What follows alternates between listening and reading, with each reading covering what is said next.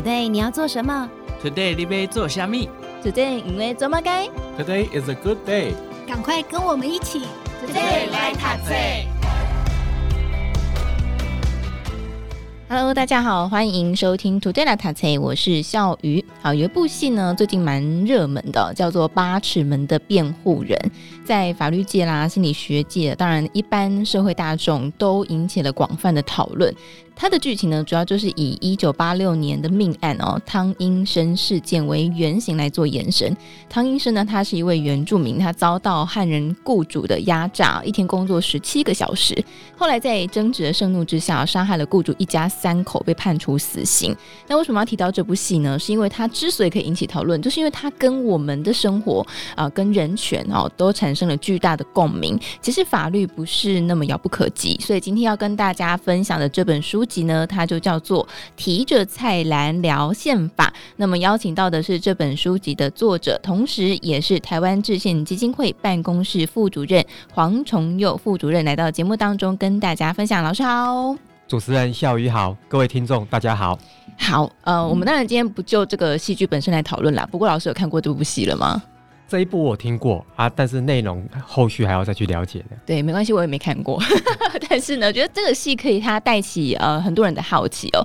不过想先请教老师，因为我们看到老师的抬头是台湾制宪基金会哦，那这个宪法它跟法律的区别又是什么呢？其实宪法就是一份契约，就像是我们在办手机门号或者是购买笔电，也都会有一份契约。通常契约呢，我们看到都会觉得啊，那个条文哦密密麻麻，不太可能全每一条都去看，我也没有每一条都去看。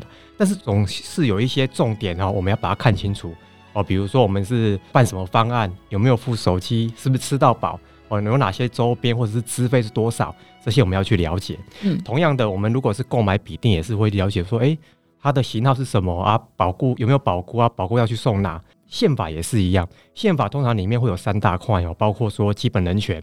政府体制跟国家组成啊，可能政府体制跟国家组成，我们觉得啊，我们没有时间，或者说不太有兴趣去了解。可是对基本人权，攸关我们生命、身体自由跟财产，哎，我们总是要去了解，因为这些跟我们生活是息息相关的。嗯，我们只要知道说，哎，这份契约内容呢，到底是定了哪些，哪些呢是会影响到呢日常的食衣住行娱乐。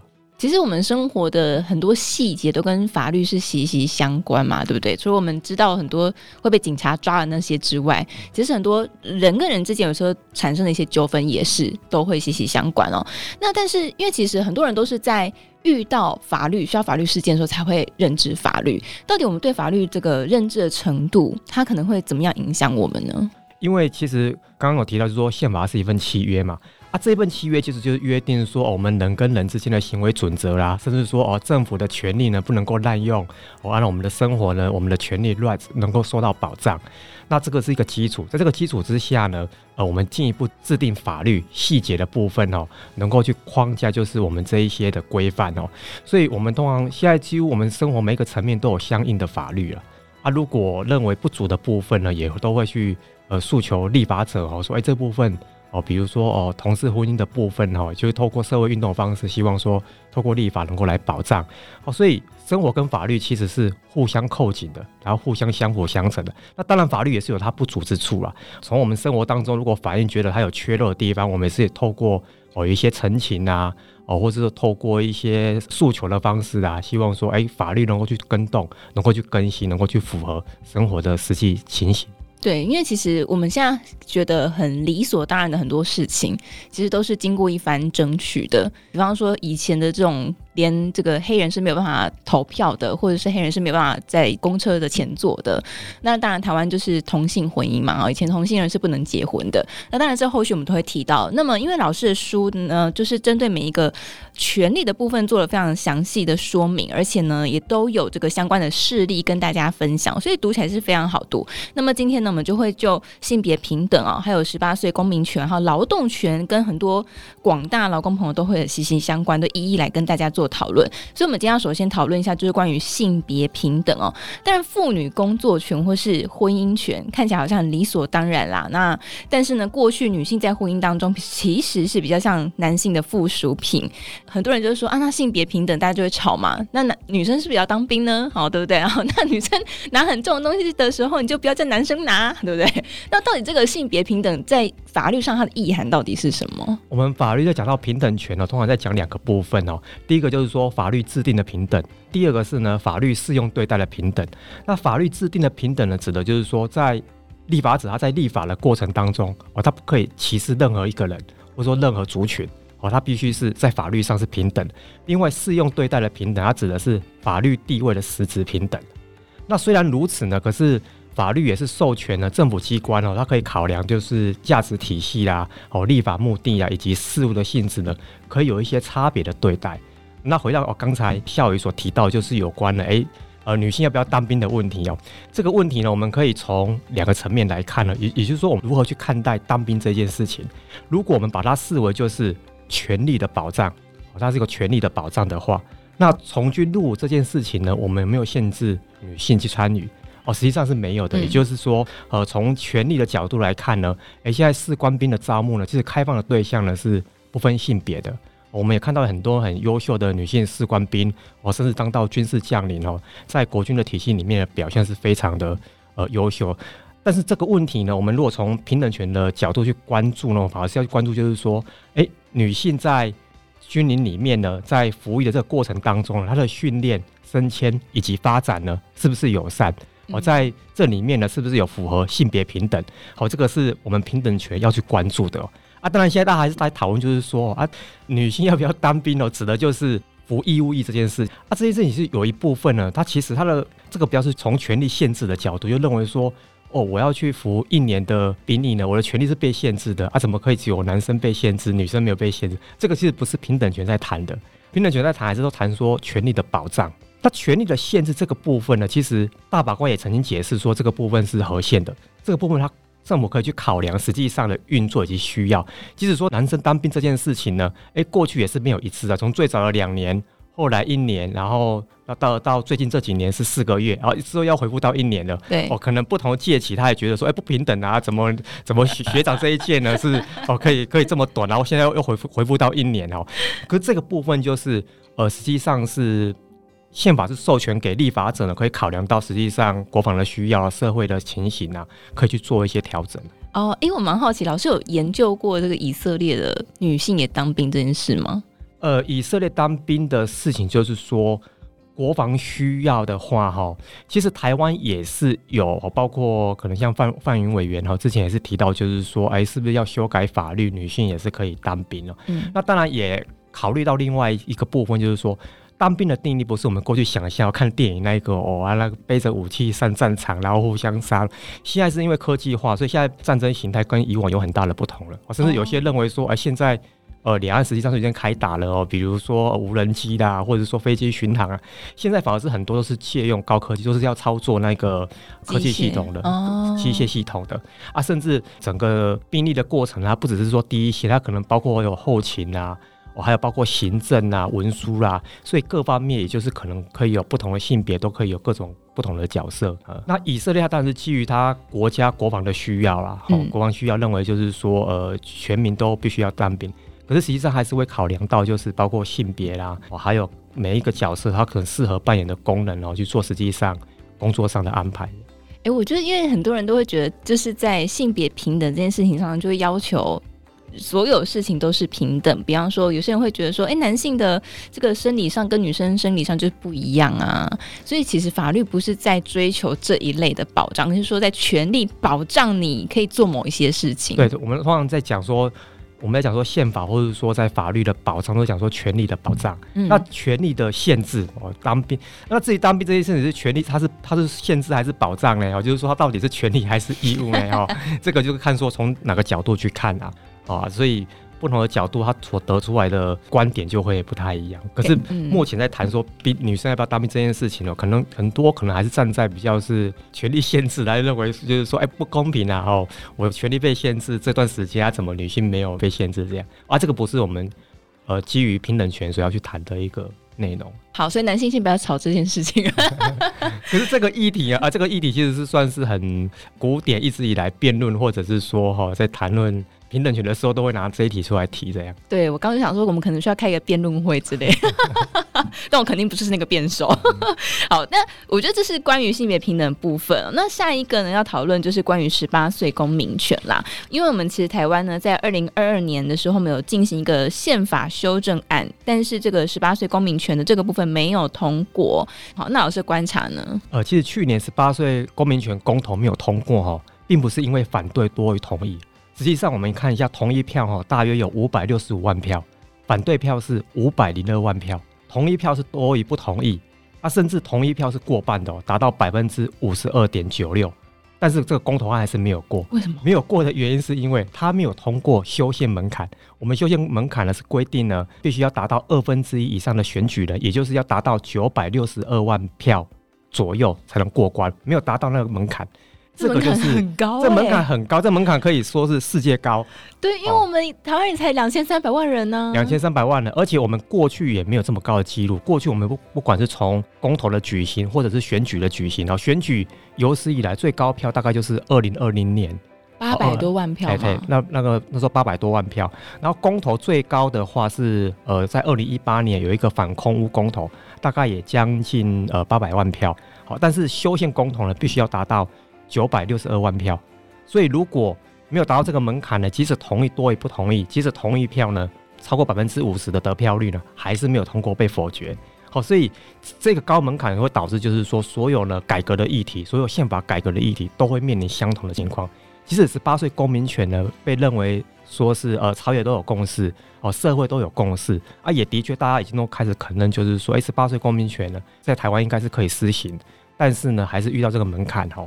被限制住哦，所以刚刚校友提到，就是说台湾还是有一些顾虑的一些想法跟思考啦。那这个也是可以理解哈啊，但是慢慢的大家是认为，就是说呃，权利跟义务必须要去对等。嗯，哦，所以十八岁公民权不是只有台湾而有，应该是说就是世界的主流。哦，全世界大约两百个国家呢，有九成以上呢都是实施十八岁公民权，甚至有些国家的年龄更是降低。哦，比如像是奥地利、苏格兰。巴西或者是阿根廷呢，他现在已经开放到就是十六岁呢就有选举权。好，所以十八岁已经不是，已经慢慢的开始又又往门槛又往下降，就往往下降啊。但是台湾还是停留在二十岁哈。那这个也是我们之后可能必须要去呃要去面对去要去解决的一个问题。那像那个门槛是要我们要再修宪一次吗？就是这一个现在现在反而是大家比较没有在谈哈，就是说。未来解决方案，因为这个不只是十八岁公民权哦，就是所有宪法改革的议题，以后都会面临相同的情况，甚至有些预测就是说，未来可能二十年、三十年、五十年都不太可能有修宪。对，那这个太困难了。因为连最有共识的十八岁公民权哦，争议最小、最有共识的都没办法过关的，更何况很多议题啊，大家是想法的来源北侧，有都不同的想法，那个公投更不用讲说有机会哈。对啊。那当然有些有建议，就是说是不是呃可以透过。解释的方式，呃，宪法法庭判决啦，吼，就过去大法官解释的方式，或者说透过立法的方式呢，来解决这个问题，吼，也就是说，我们宪法规定的二十岁，是不是可以比较解释成说，它是一个限制，就是呃，至少二十岁呢，必须要让人民有公民权，嗯啊，但是如果更低的岁数呢，并不违宪，是不是可以朝这个方向来解释？像是美国就是朝这个方式，哦，各州可以呢，针对这个公民权的年龄呢，可以有自己定定不同的岁数。啊，但是呢，它宪法可能有一个基础哈，就是说不能违反这个规定。嗯，说也有人建议说是可以朝这个方式来做调整。哎、欸，但我们知道宪法是最高的原则嘛？呃，法律不是不能抵触宪法吗？法律不能抵触宪法，所以宪法里面规定二十岁哈，现在就是变成那个二十岁的定义是什么？就是说二十岁以上才可以投，还是说政府呢至少到人民二十岁的时候呢，要让他有投票权？这个部分呢，就是可以去做解释的。可是因为在政府机关，他认为说，从过去立法者哈、制宪者他的角度呢，似乎是指向就是说，二十岁以上呢才可以投票。所以现在如果要开放到十八岁呢，必须从宪法去做修改。嗯啊，可是现在宪法修改又是这么的困难，对，就变成说它是一个僵局，或者说一个困局在那个地方。好吧，你知道听到现在会觉得好像法律是一个文字游戏，就是你有很多不同的可以解释的方法，还是可以解释。可是这个解释可以由谁来解释呢？似乎就是只有大法官有这项权利。可是他实际上运作可能又没有这么容易，甚至有些认为说，哦，这个过程可能必须由大法官不是直接解释，就是说二十岁公民权那个违宪，而是说第七次修宪，二零零五年的那一次第七次修宪呢违宪。哦，因为那一次呢定了这个超高门槛。哦，因为这个门槛是那个时候定定的，嗯，定了超高门槛，所以违反那个民主政治的原则，所以呢，那一次的修宪违宪，所以重新再去可能选呃制宪国大，重新去修改这个门槛，把门槛降低。门槛降低之后呢，十八岁公民权呢，可能还要再一次的公投，还是通过啊？可能我从这一次可能假设不用到二分之一哦，可能只要相对过半。如果相对过半，其实这一次就已经过关了，已经超过百分之五十的人民同意。可以呃实施十八岁公民权，是不是可以用这个方式来解决？哦，有有些是这样在建议的，可是这未来还是要有各个政党啦，还有政治工作者啦去做考虑。我刚刚有个蛮好奇的地方，比方呃，像刚老师有提到大法官解释嘛，我们有时候在新闻上也会看到大法官解释什么什么，然后所以怎么样怎么样。所以这个大法官他是一个人，然后他有这个权利去解释，还是说他是一个审议团之类的？对，他是一团大法官哦，是一组人。啊、哦，有十几位的大法官，嘿，嗯，啊，通常当然现在因为最新的一个词叫做宪法法庭，现在叫做宪法法庭审判，而且就是过去的大法官解释，嗯，啊，以前通常就是呃，当人民的权利受损啊，走诉讼途径，那诉讼途径可能从呃地方法院啊，然后然后一一直到最高法院啊，啊，但是认为就是说还是不公平的话，最后就是走到大法官解释，他去解释宪法，解释说，哎，这个呢有没有违反宪法的规定？他做出来的解释呢，就是等同宪法，所以相关的行政部门或是说立法部门呢，就是必须因应的去做配套的调整。好，刚了解一些宪法的运作过程哦。等一下最后我们会稍微提到一下，就是为什么台湾需要一部新宪法。你现在听到现在，你是不是觉得台湾真的需要一部新的宪法？不然很多东西就是没办法运作嘛，对不对？好，不过我们接下来要先来讨论一下关于劳动权的部分哈，因为劳动，我想这个是跟优众多的劳工人口都有息息相关嘛。那特别是呢，劳资双方其实一直以来就处于蛮不对等的情况。我们如果比对法国一天到晚的罢工，对不对？好，台湾罢工个两三次，可能大家都。跳脚了，到底是台湾人太奴性了，还是说这当中发生什么事情，让台湾的劳资关系其实是蛮不对等的？我们知道说劳资关系呢，其实一直以来都是倾向于资方哈，这个其实跟劳方长久以来被压抑有关系。这个压抑呢，它体现在制度方面，也体现在文化方面。好，制度方面，我们从宪法来看呢，其实劳动权的保障呢很单薄。好，大概停留就是在二次工业革命时代的一个思维哦，它比较没有去反映台湾劳动发展的路径哦，所以它可能大概就是在宪法本文里面有提到工作权，可是对于一般劳工比较在乎的劳动三权哦，指的就是像团结权、协商权跟行动权呢，诶，这个部分呢宪法里面就没有提到。好，所以在制度面呢其实就是比较不友善啊。另外在文化方面也是哦，过去包括呃劳工运动啦，或者是说。哎，工会啦，都是被打压的情况哦，一直到民主化之后，哎，才慢慢的开始开放。哎，那为什么外国会比较先进啊？那在国外，其实一直以来劳权意识呢，很早就开始萌芽啊，制度方面呢也很健全。我们的制度呢，其实算是刚开始在形成。我们现在是刚开始吗？啊，如果要算那个历史，大概已经也十多年了哈。可是跟国外比起来，是很长一段路要走。哦，那在国外呢，其实它制度面上有很多不一样哦，比如说。呃，比如我们跟美国或者跟邻近的呃日本、韩国去相比呢，我们的工会制度就有很大的不同。在美国呢，其实对于产业跟职业工会，他们力量是非常大的。哦，他们一个工会呢，可能包括几万人或是几十万人加入。嗯。哦，然后它是一个产业呢，一个职业呢，它的这个工会呢，它可以帮哦这里面的个别的企业里面的劳工呢，去帮他跟他们的老板、跟他们的资方去做协商、去做协调。那这个企业的劳工，他如果觉得说，哎，我遇到权力不平等的情况呢，我希望有一个外部的工会来帮忙我呢，他只要经过呢百分之三十的联署。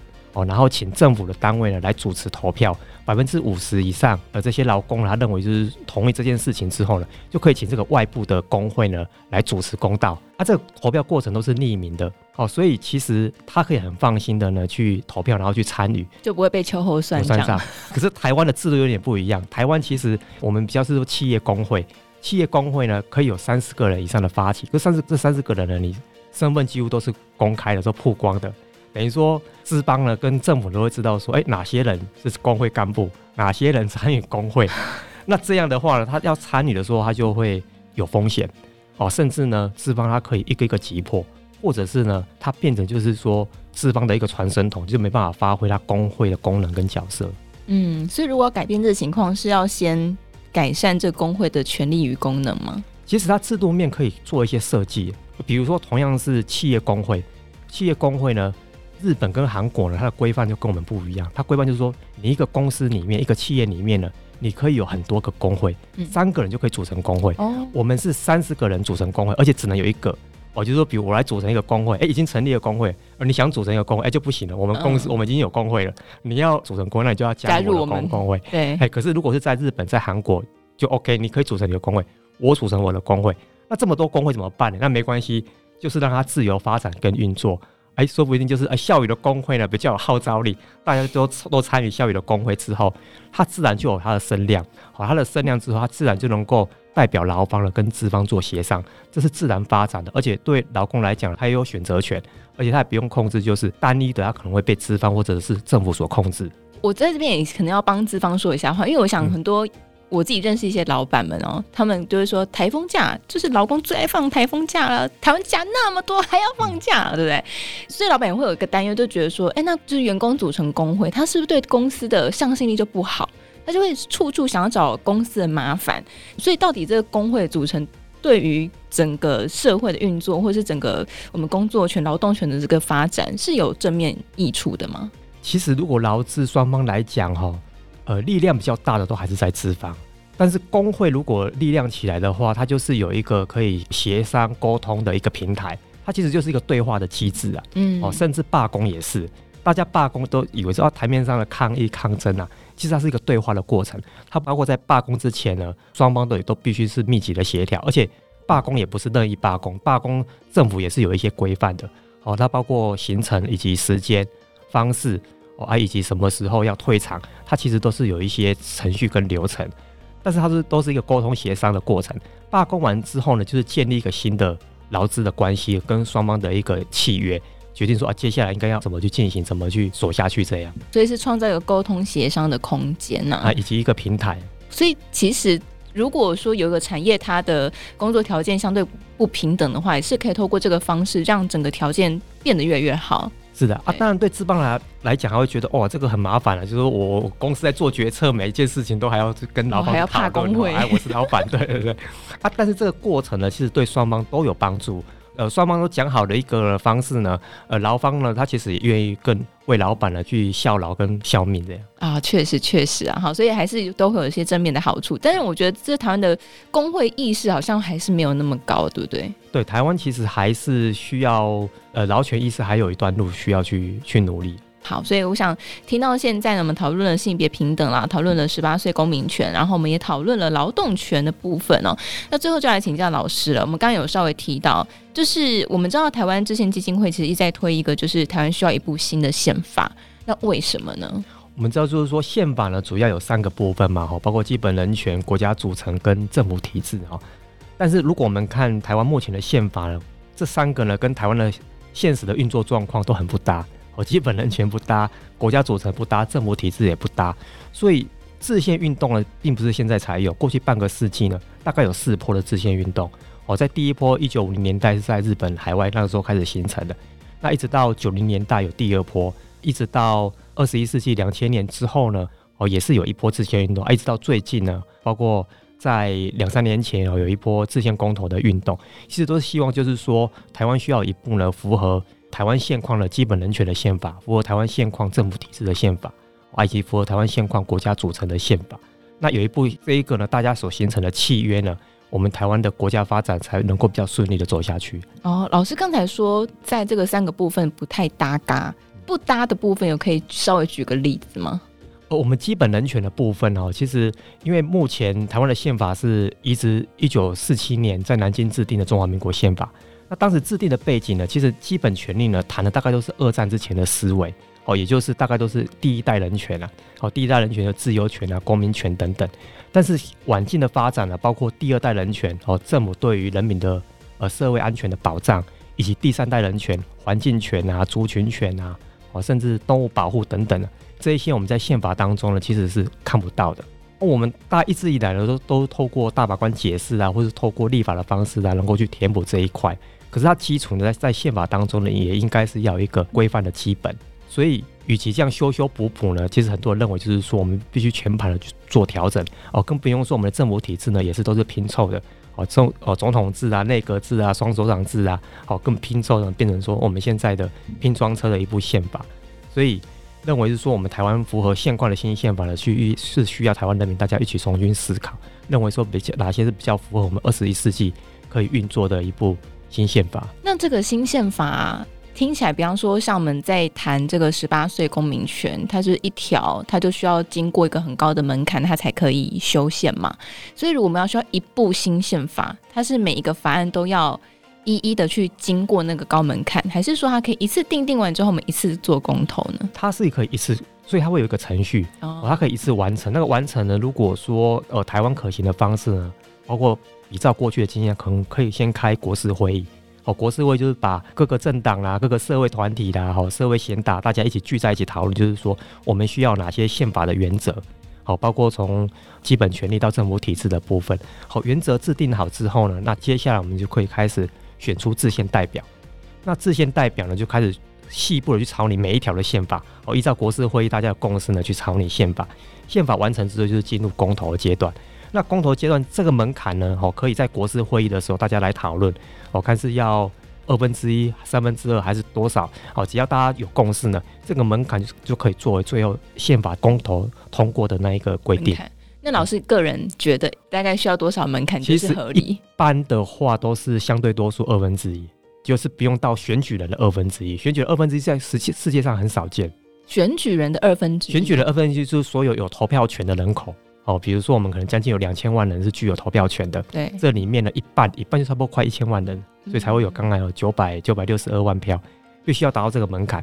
但是，一般的话都是以呃有出来投票的过半数，出来投票过半数的话就通过。所以国外大部分是采行这个制度。制度其实我们以前的经验，在班上选班代哈，或者是班级干部各种选举，大部分都是相对多数。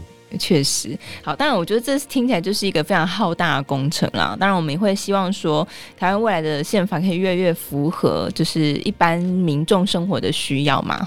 所以每一个人多了解这个部分呢，当然未来如果我们真的可以开始修新的宪法的时候，我们也许每个人都可以尽上一份心力哦。好，那么接下来跟大家分享这本书籍呢，它叫做《提着菜篮聊宪法》，就分享给大家喽。那么再次感谢我们今天的作者，同时也是台湾制宪基金会办公室副主任黄崇佑老师来到节目当中跟大家分享，谢谢老师，谢谢夏雨，谢谢各位听众。